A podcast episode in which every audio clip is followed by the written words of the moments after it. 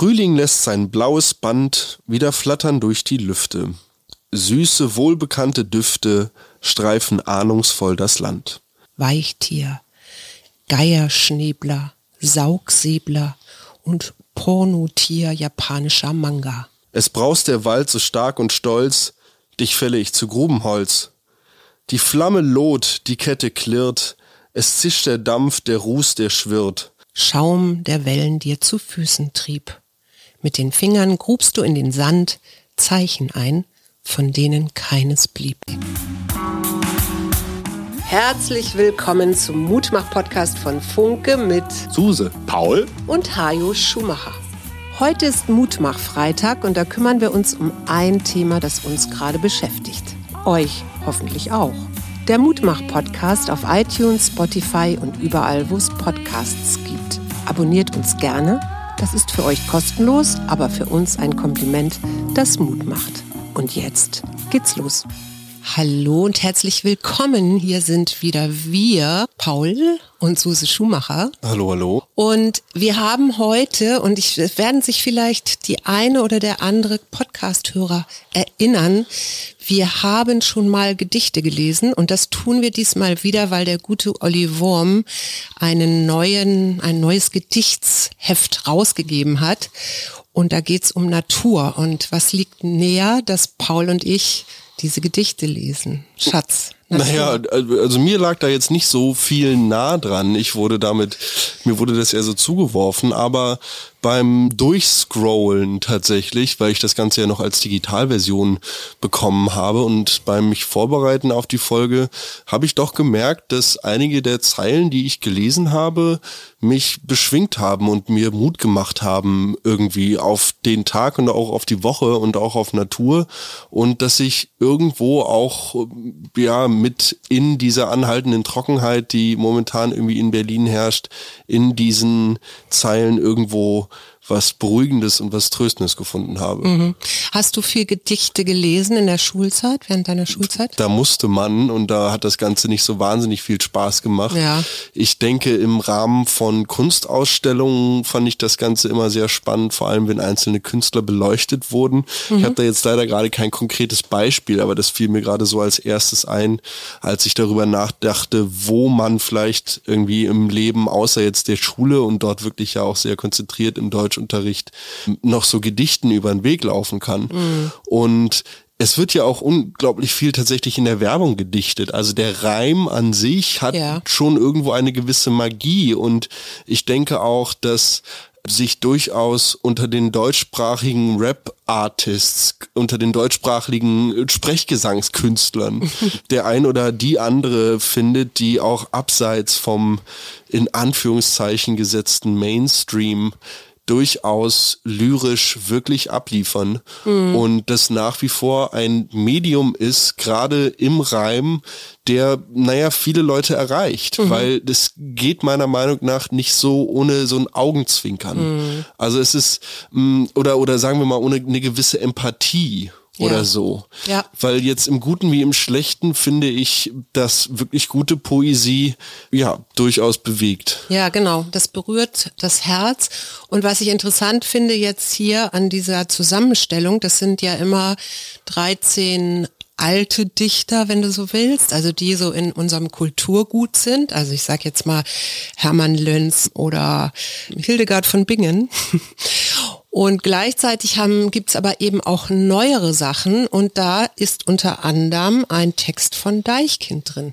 Hm. Das fand ich ganz spannend. Und da hast du wieder deine Rapper, ja. Genau.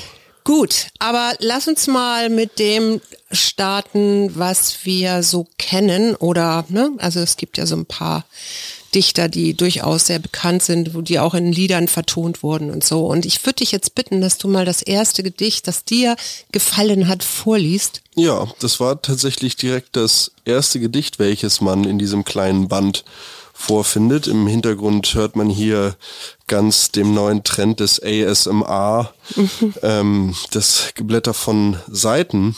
Mhm. Und das Gedicht von Hildegard von Bingen trägt den Namen O edles Grün. O edles Grün, das wurzelt in der Sonne und leuchtet in klarer Heiterkeit. im Rund des kreisenden Rades, das die Herrlichkeit des Irdischen nicht erfasst. Umarmt von der Herzkraft himmlischer Geheimnisse, rötest du wie das Morgenlicht und flammst wie der Sonne Glut. Du grün bist umschlossen von Liebe. Und ich habe mir tatsächlich auf meinem iPhone, was da gerade unten an der Steckdose hängt und lädt, weil es fast leer war, die Notiz zu diesem Gedicht gemacht, dass ich es total spannend fand, weil die Ausdrucksweise ist natürlich super altbacken, wenn ich das jetzt mal so sagen mhm. darf. Klar, es ist Poesie, die ist zu Lebzeiten von Hildegard von Bingen entstanden. Wenn ich das jetzt mal grob mit meinem wenigen historischen Wissen einordnen müsste, dann wäre das oh, so 17, nee, nee, viel früher. Viel früher scheiße. Gut, aber... Im 12. Jahrhundert hat die gelebt. Krass, okay, 800 Jahre schon her.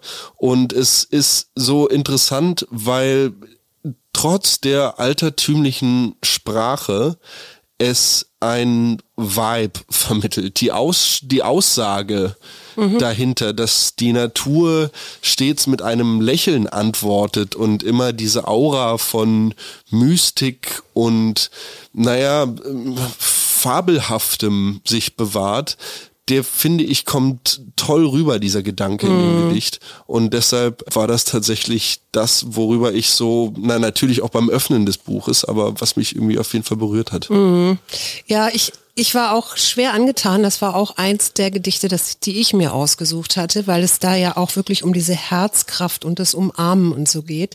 Und sie wirklich auch eine ganz besondere Frau war. Ne? Ich meine, wie gesagt, wir wissen ja heute noch von ihr. Unter anderem dadurch, dass sie diese Heilkraft grüner Kräuter auch erforscht hat mhm. und alterliche Klostermedizin. Und die ist doch sehr bahnbrechend gewesen für ihre Zeit. Voll. Ja. Und was ich interessant finde, es gibt ja immer hinter den Gedichten auch nochmal so eine Einordnung. Was ich zum Beispiel nicht wusste, ist, dass Grün die älteste Farbe der Welt ist. Ja, die entstand vor 200 Millionen Jahren, nämlich gemeinsam mit den Pflanzen, was ja auch Sinn macht, ne? weil Photosynthese und Chlorophyll und so, das ist, hat alles mit Grün zu tun. Und die schreiben hier, die Autoren, sie findet auch Worte für destruktives Eingreifen der Menschen in die Natur, nämlich die Verschmutzung der Umwelt und deren Reaktionen darauf. Das ist jetzt nicht in diesem Gedicht drin, aber in dem, was sie so geschrieben hat, mhm. finde ich total spannend, weil wir denken ja immer, wir sind jetzt hier so die Umweltzerstörer, aber eigentlich fängt es viel früher an, nämlich dort, wo Menschen kulturell eingegriffen haben in die Natur. Ja, also spätestens da, wo der Ackerbau quasi oder wo Natur umfunktioniert wurde, um. Das klingt für Äcker. mich so ein bisschen wie nach einem Argument von jemandem, der irgendwie Massentierhaltung rechtfertigen Nein, möchte. Nein, das, um das will ich, will ich gar nicht. Ich fand es nur interessant. Also einfach als ein. Ich finde es viel interessanter zu sehen und ich glaube, den Punkt habe ich in einer vorangegangenen Folge schon mal in, im Podcast gemacht, ist, dass es tatsächlich Strömungen innerhalb der Dichtung gibt, die naja, so ein bisschen den Umgang mit der Umwelt abbilden. Und zwar mhm. ging es in, in westlicher Dichtung zum Beispiel darum, wenn der Schreibende des Gedichts an einer Mauer vorbeigeht und dort eine schöne Blume erblüht, dann mhm. äh, findet er diese so bezaubernd, dass er sie sich mitnehmen muss, weil er sie besitzen muss. Und äh, sieht dann, dass sie zu Hause natürlich nach wenigen Tagen im Wasser verwelkt und schreibt dann über den Schmerz, der ihn äh, durchfährt, wenn er diese Schönheit dahinscheiden sieht. Mhm. Auf der anderen Seite gibt es im Buddhismus zum Beispiel einige Gedichte, die ganz simpel quasi besagen, der Mensch guckt die Blume an, die Blume lacht. Mhm. So, und das finde ich, also ja, es stellt schon einen fundamentalen Unterschied quasi auch in der Dichtung da, wie mit der Umwelt und auch der Natur umgegangen mhm, wird. Ja. Ich habe ein Gedicht, das habe ich auch tatsächlich im Deutschunterricht durchgesprochen. Ich kann mich daran nicht mehr so viel erinnern, aber es ist auch zu einem Lied verarbeitet worden. Der Lindenbaum von Wilhelm Müller. Am Brunnen vor dem Tore, da steht ein Lindenbaum. Ich träumt in seinem Schatten so manchen süßen Traum. Ich schnitt in seiner Rinde so manches liebe Wort. Es zog in Freud und Leide zu ihm mich immer fort. Ich musst auch heute wandern, vorbei in tiefer Nacht. Da habe ich noch im Dunkeln die Augen zugemacht. und seine Zweige rauschten, als riefen sie mir zu, komm her zu mir, Geselle, hier findest du deine Ruh. Die kalten Winde bliesen mir grad ins Angesicht. Der Hut flog mir vom Kopfe, ich wendete mich nicht. Nun bin ich manche Stunde entfernt von jenem Ort, und immer hör ich's rauschen, du fändest Ruhe dort. Ja, ein schönes Gedicht, habe ich auch gelesen hat mich sehr an dieses Gefühl von Zuhause und von einem Platz in der Natur, mit dem man verbunden ist, erinnert mhm. und an welchen man Erinnerungen einer mh, glücklichen Langeweile hat. So, mhm. ich, ich finde da die, die Jahreszeit vielleicht noch ein bisschen eher so in den Frühling hinein, aber so, ja, vielleicht eher so Anfang Mai und dann unter so einem gerade grünenden Baum zu liegen im so schon. klebrigen Lindenbaum. Ja, das ist, das ist tatsächlich ein bisschen Hardcore auf jeden Fall. Aber auch ja etwas, was von der Natur quasi so gewollt ist, weil das natürlich der, wie hieß das noch, der Siebröhren Saft ist, welchen die Blattläuse mhm. ähm, aus den Lindenblättern nach unten spritzen. Mhm. Und in Berlin kriegt man regelrecht Wassertropfen. Also eigentlich ist es ja Glucose tatsächlich in, in Wasser gelöst, meiner Meinung nach, mhm. die dort runter gespritzt wird. Und Ameisen erfreuen sich an diesem Saft und ernten den gerade. Ich weiß, ja, ja, ich weiß, sie tragen die Blattläuse ja auch teilweise hoch. Da, genau. Ne? So, ja, ja, ja. Na, ich fand interessant, du kennst ja dieses, das Wandern ist des Müllers Lust. Ja. Und das scheint auch von Wilhelm Müller zu sein, tatsächlich, weil der war auch auf Wanderjahren. Ist ja lustig, sehr, dass der Müller heißt. Ja, ist sehr, sehr früh leider gestorben aufgrund eines Herzinfarktes. Aber schreibt natürlich in diesem Gedicht auch ein bisschen über die Zeit, ne? weil das ist ja durchaus düster. Er geht ja an dieser Linde, obwohl er weiß, da findet er Ruhe und das alles gut, hm. geht er ja vorbei. Ne? Und äh, auch entfernt von jenem Ort. Und es ist so ein bisschen dunkel, ne? also geht im Dunkeln. Und das ist, oder es wird so interpretiert, dass das halt eben auch immer wieder so ein Hinweis auf die Zeit ist und auf die politischen Unruhen. Mhm. So, finde ich, fand ich spannend. Aber jetzt du wieder. Ja, du hast ihn eingangs erwähnt. Hermann Löhns hat für mich in diesem Gedichtband ein sehr, sehr spannendes Gedicht geschrieben, was tatsächlich jetzt von der Reimform her super hinter den Lindenbaum passt und mhm. so ein mhm. bisschen wie sich wie so eine Ergänzung anfühlt quasi, die so in die heutige Zeit übersetzt ist. Das Gedicht von Hermann Löhns heißt Der Bohrturm und das geht folgendermaßen. Es steht ein schwarzes Gespenst im Moor das ragt über Bäume und Büsche empor. Es steht da groß und steif und stumm, sieht lauernd sich im Kreise um. In Rosenrot prangt das Heideland. Ich ziehe dir an ein schwarzes Gewand. Es liegt das Dorf so still und klein. Dich mache ich groß und laut und gemein. Es blitzt der Bach im Sonnenschein. Bald wirst du schwarz und schmutzig sein. Es braust der Wald so stark und stolz. Dich fälle ich zu Grubenholz. Die Flamme loht, die Kette klirrt, es zischt der Dampf, der Ruß, der schwirrt. Der Meißel frisst sich in den Sand, der schwarze Tod geht durch das Land. Mhm. Ja. Das sind schon so die ersten Hinweise, weil ich meine, der hat ja im 19. Jahrhundert gelebt, ne? Und da hast mhm. du dann eben so, das ist so Industrialisierung. Voll. Und interessanterweise, glaube ich, auch die erste Erdölbohrung überhaupt, die tatsächlich dort in Niedersachsen in Vierse stattgefunden hat, ja, und eben gleichzeitig damit aber eben auch schon diese ja, Naturzerstörung. Ich fand das auch sehr spannend. Ich habe es mir tatsächlich auch markiert. Du bist ganz mein Sohn. und äh, ja, das ist es, es tut nachher weh, ne? Also man hört richtig, wie sich dieser Bohrturm da so reinbohrt in den ich in die find, Landschaft. Ne? Du du hörst Sachen, bei mir sind es immer die Bilder, die entstehen und ich mache für mich ist das so, wenn ich bei einem Text merke, dass während ich diesen aufmerksam lese, so vor meinem geistigen Auge anfängt ein Kinofilm abzulaufen mhm. oder sich so einfach Bilder zeigen, dann ähm, weiß ich, dass ich da irgendwie gefesselt und, und mit verbunden bin. Mhm. Und das ist bei diesen Bildern, also zum Beispiel der Meißel frisst sich in den Sand, der schwarze Tod geht durch das Land. Das finde ich, ähm, finde ich unglaublich ausdrucksstark, gerade was größere Baumaschinen und, und deren Abgase zum Beispiel angeht. Mhm. Ja. Ja, er war auch wohl einer, der im 20. Jahrhundert so ein Wegbereiter der Naturschutzbewegung war.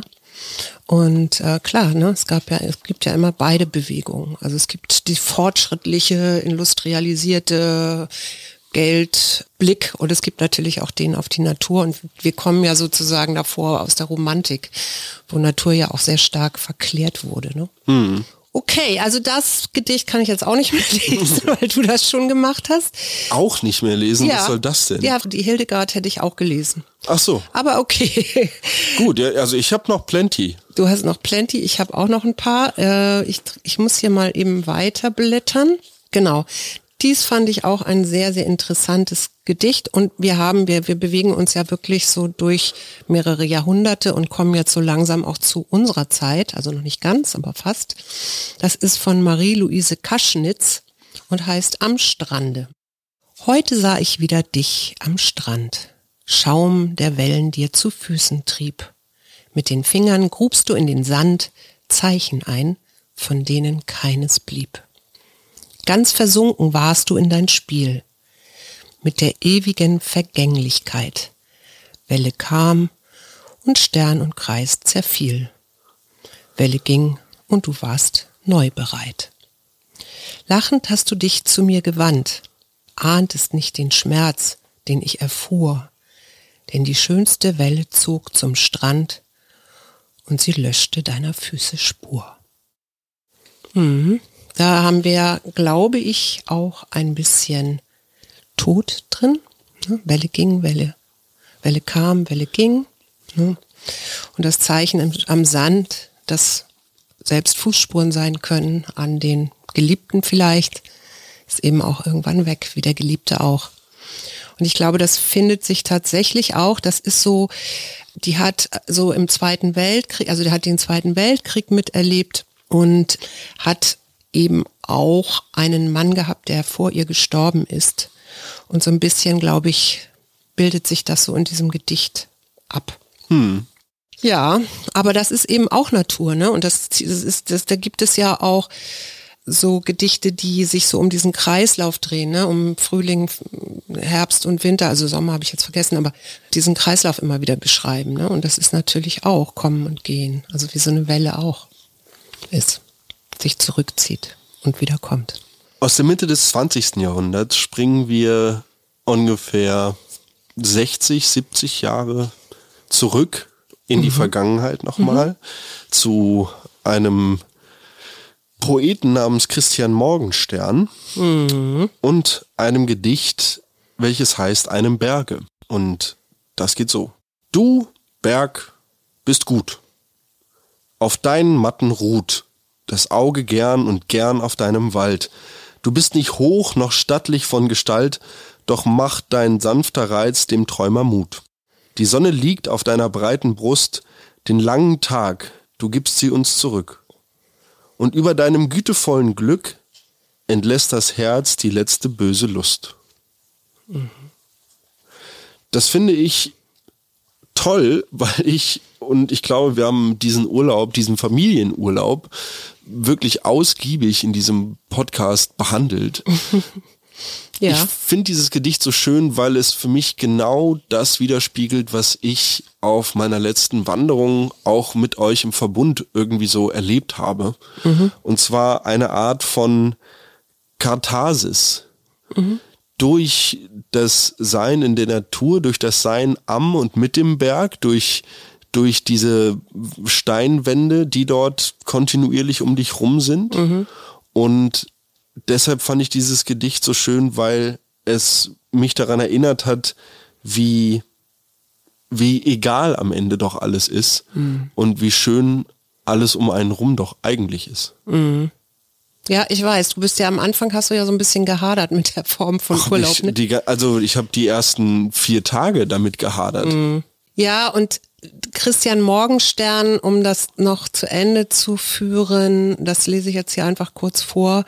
Dem gütevollen Glück des Berges steht die letzte böse Lust des Menschen gegenüber. Er entlässt sie und erleichtert das Herz. Genau. Ja? Und genauso hat sich das angefühlt, dass diese Wanderung war eine Art der Pilgerreise zu mir selbst und zu einer neuen Verbindung zu mir selbst, weil eben kein Netzempfang. Äh, das hat was sehr Erdendes, auch wenn man auf so hohen Höhen ist. ja, ja, genau, wenig Sauerstoff ähm, von Hütte zu Hütte und man wollte ja abends nicht irgendwo zwischen den Felsen nächtigen, zumal es meiner Meinung nach auch diverse Wildtiere dort gab, ne, mhm. die auch gar nicht so ungefährlich hätten werden können, plus dass es auch tatsächlich ab äh, ja, einer gewissen Anzahl an Höhenmetern drastisch an Temperatur verliert. Mhm. Und genau, das auf jeden Fall auch weniger schön ist. Mhm. Ich habe ein Gedicht noch hier von Hilde Domin, was ich auch sehr, sehr schön finde, was ganz kurz ist.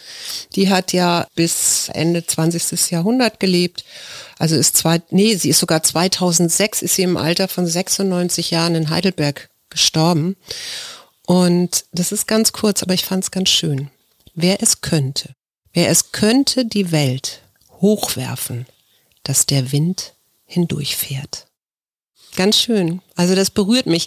Und ich, ich stelle es mir jetzt in dem Fall tatsächlich, also auch als Bild vor. Mhm. Und äh, habe mir gerade überlegt, wenn man die Welt so hochwerfen würde und da weht der Wind so durch oder fährt der durch, äh, was würde sich dann verändern? Oh, ich glaube eine ganze Menge. Ich finde es spannend, dass die Wortwahl in diesem Gedicht sich so schön und leicht anfühlt, dass dieser Vorgang mhm. des ja doch quasi Statusveränderns der Welt, indem sie halt hochgeworfen und von Wind einmal durchgepustet wird, mhm. Irgendwie was Positives bekommt, also einen, einen positiven Touch hat. Mhm, ja. Und ich denke, ne? genau, ich denke, dass, dass dieses Gedicht als ein Aufruf zu einer durch und durch positiven Veränderungen im, mhm. im besten Sinne aller gemeint ist. Mhm, genau. Und ähm, bezieht sich da natürlich auch auf den Nationalsozialismus und Zweiten Weltkrieg. Du wieder. Ja, ich hatte ja am Anfang dieser Sendung so ein bisschen äh, den Schiss davor, dass wir hier zu viele Gedichte vorlesen. Mhm, aber ähm, eins können wir noch. und eins können wir noch. Ich finde es auch lustig, dass wir uns jetzt so ein paar paar gegenseitig geklaut haben. Aber hier sind echt noch jede Menge spannende Sachen drin. Mhm. Ich höre jetzt auf mit einem Gedicht von Eduard Mörike. Mhm. Und von den neuen wolltest du gar nichts lesen? Haben die dich nicht so berührt? Die neuen haben mich tatsächlich nicht so abgeholt dieses Mal. Mhm. Also ich habe da vorhin auch noch mal so durchgeblättert. Ich hatte wie gesagt, also der Bohrturm war so das einzige, was was mich da so wirklich abgeholt hat. Mhm. Aber ansonsten mh, hm, fand ich die nicht so. Na, ich habe noch eins für spannend, dich. Ich habe noch eins für dich nachher. Auf jeden Fall Eduard Mörike, ähm, auch 19. Jahrhundert, hat geschrieben, er ist's. Frühling lässt sein blaues Band wieder flattern durch die Lüfte. Süße, wohlbekannte Düfte streifen ahnungsvoll das Land. Veilchen träumen schon, wollen balde kommen. Horch, von fern ein leiser Harfenton, Frühling, ja du bist's, dich hab ich vernommen. Mhm. Und dieses Gedicht hat mir besonders gut gefallen, weil ich das Gefühl hatte, dass wir in diesem Jahr in Berlin, das war so ganz spannend, weil ich war so gerade in dieser Umbruchszeit Ende April, Anfang mhm. Mai in Hamburg. Und da war schon eine ganze Menge Grün, während es in Berlin noch so ein bisschen trister war. Und als ich dann zurückkam, da ging es erst so richtig los. Also so Anfang Mai. Und mhm. da ist mir einmal mehr aufgefallen, wie sehr ich diese Periode zwischen Frühling und Sommer mag. Ja. Also wie sehr ich mag irgendwie zu da draußen zu sein und mich draußen aufzuhalten und wieder merke irgendwie, dass äh, dort alles voller Leben ist und dass es anfängt zu summen und zu brummen und zu blühen und zu duften. Mhm. Und das ist mir in diesem Jahr tatsächlich besonders aufgefallen, mhm. so wie es mir leider momentan auch, wie bereits angesprochen, besonders auffällt, dass es einmal mehr sehr, sehr trocken ist und unser Berliner Sandboden ja leider auch aufgrund der hohen Erosionsgefahr und der Staubentwicklung und vor allem des Feinstaubes, der nicht nur durch Fahrzeuge, sondern tatsächlich auch einfach durch fliegende Sandpartikelchen beziehungsweise kleine Gesteinspartikelchen im Boden verursacht werden kann, natürlich die gesamten Poren zusetzt. Das heißt, wenn wir jetzt dann irgendwie mal wieder so einen gewitterartigen Guss kriegen, dann wird das Ganze irgendwohin abfließen. Ja. Genau. Und mhm. ähm, ja, da habe ich so ein bisschen Schiss vor. Ja. Aber trotzdem haben mir diese Gedichte durch die Bank weg eigentlich eher Mut gemacht und das fand ich sehr, sehr schön auf jeden Fall. Mhm. Ich habe jetzt ein modernes Gedicht mitgebracht von einem Autor, Matthias Göritz. Der ist 69 in Hamburg geboren, also auch noch jünger als ich. Und der hat Folgendes zu berichten. Inky bricht aus. Wellington, Neuseeland. Sanft fällst du in die Arme des Oktopoden, Weichtier, Geierschnebler, Saugsäbler und Pornotier japanischer Manga. Der Traum der Fischerfrau von Hokusai, Holzschnitt aus dem 19. Jahrhundert. Zwei Kraken halten sie in den Armen. Abdrücke, Öffnung. Aber das ist es nicht. Inki wollte raus. Mitten in der Nacht hob er den aus Versehen nicht ganz geschlossenen Deckel seines Tanks, glitt außen am Glas nach unten, schlitterte über den Boden des Aquariums, quetschte sich durch den Abfluss und wanderte durchs 50 Meter Rohr zum Meer. Ein ungezügeltes Bild. Man weiß ja nie, sagte der Aquariumsdirektor innerlich, sein blaues Wunder erlebend. Es gibt ja immer noch eine Chance, dass er nach Hause zurückkommt. Wir waren halb high, als wir das lasen. Na, was sagst du als alter Oktopoden-Fan? Großartig. Ich kann nur mein, ja, volles Erstaunen darüber zum Ausdruck bringen, wie treffsicher der wohl doch auch eher schelmische Charakter eines Oktopusses so schön auf ein paar Zeilen zusammengefasst werden kann. Mhm. In dem Buch, was du mir zu Weihnachten geschenkt hast, in welchem ich immer mal wieder auf dem Weg zur Arbeit lese, ja. äh, geht es tatsächlich auch in, auf einigen Seiten darum, wie sich verschiedene Kraken aus verschiedenen Aquarien in verschiedenen Situationen befreit haben. Ja. Und ich bin immer noch fest davon überzeugt, dass diese Lebewesen mit ihrer Art von Intelligenz, welche sich äh, von unserer tatsächlich unterscheidet, einfach nur irgendwann entlang der Evolution gesagt haben, so ne, lass die da oben mal machen, so, wir bleiben hier unten. Alles Im cool. Wasser. Genau. genau. Nee, und ich, ich fand so schön, dass es ja wirklich um Empowerment geht, ne? Und hier steht so im Text nebenbei, ein Wildtier, das uns vormacht, wie es ist, sich elegant von Zwängen und Zuschreibungen zu befreien. Das macht Hai. Ja. Total. Fand ich total schön. Ich finde es auch immer wieder schön, diese, diese Art des High-Seins durch die eigene freie Entscheidungsfindung und den eigenen freien Entscheidungsprozess herbeizuführen tatsächlich. Mm. Jetzt haben wir eigentlich Deichkind noch ver vergessen. Das würden wir aber einfach unten in die Shownotes reinsetzen. Genau. Das kann man nämlich auch gut hören. Das ist ja. Ich wollte gerade sagen, das Ganze kommt ja plus Audio-Files äh, und einem Essay von Katharina Pütter. Genau. Und wir wollten Bücher verlosen. Genau. Wir verlosen zwei Bücher. Wir können ja die mit den Post-its hier drin verlosen. genau. 13 Gedichte von Hildegard von Bingen bis Michael Ende sind da ganz tolle Sachen drin und die werden auch toll eingeordnet. Und Unsere Frage ist, oder das, wie man das gewinnen kann, ist, schickt uns doch bitte euer Lieblingsnaturgedicht zu.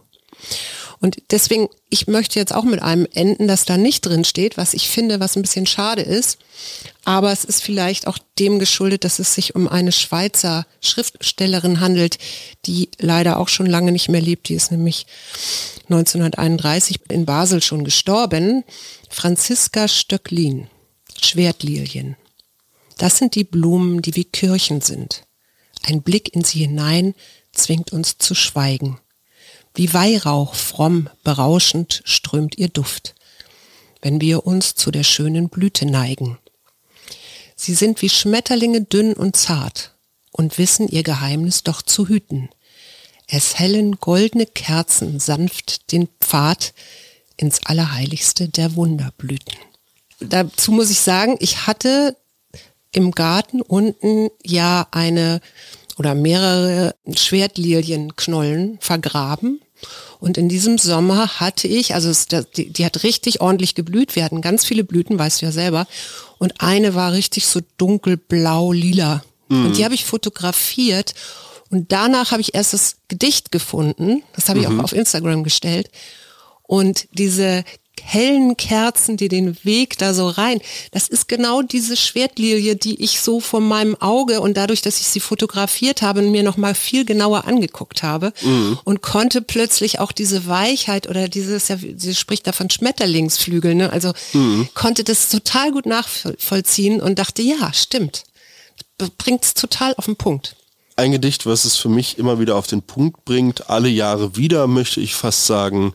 Es kommt vor in einem TV-Klassiker, der die alte Ulknudel Loriot mit dabei hat und es wird aufgesagt in der Folge Weihnachten bei Familie Hoppenstedt, mhm. kommt von Dicky Zicke, Zacke, Hühnerkacke.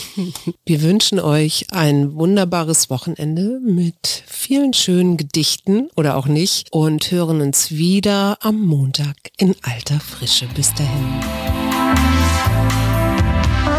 Das war der Mutmach-Podcast von Funke. Jeden Montag, Mittwoch, Freitag ganz frisch. Unterstützt uns bei steady.fm, folgt uns auf Instagram oder hinterlasst gerne eine nette Bewertung. Wir hören uns.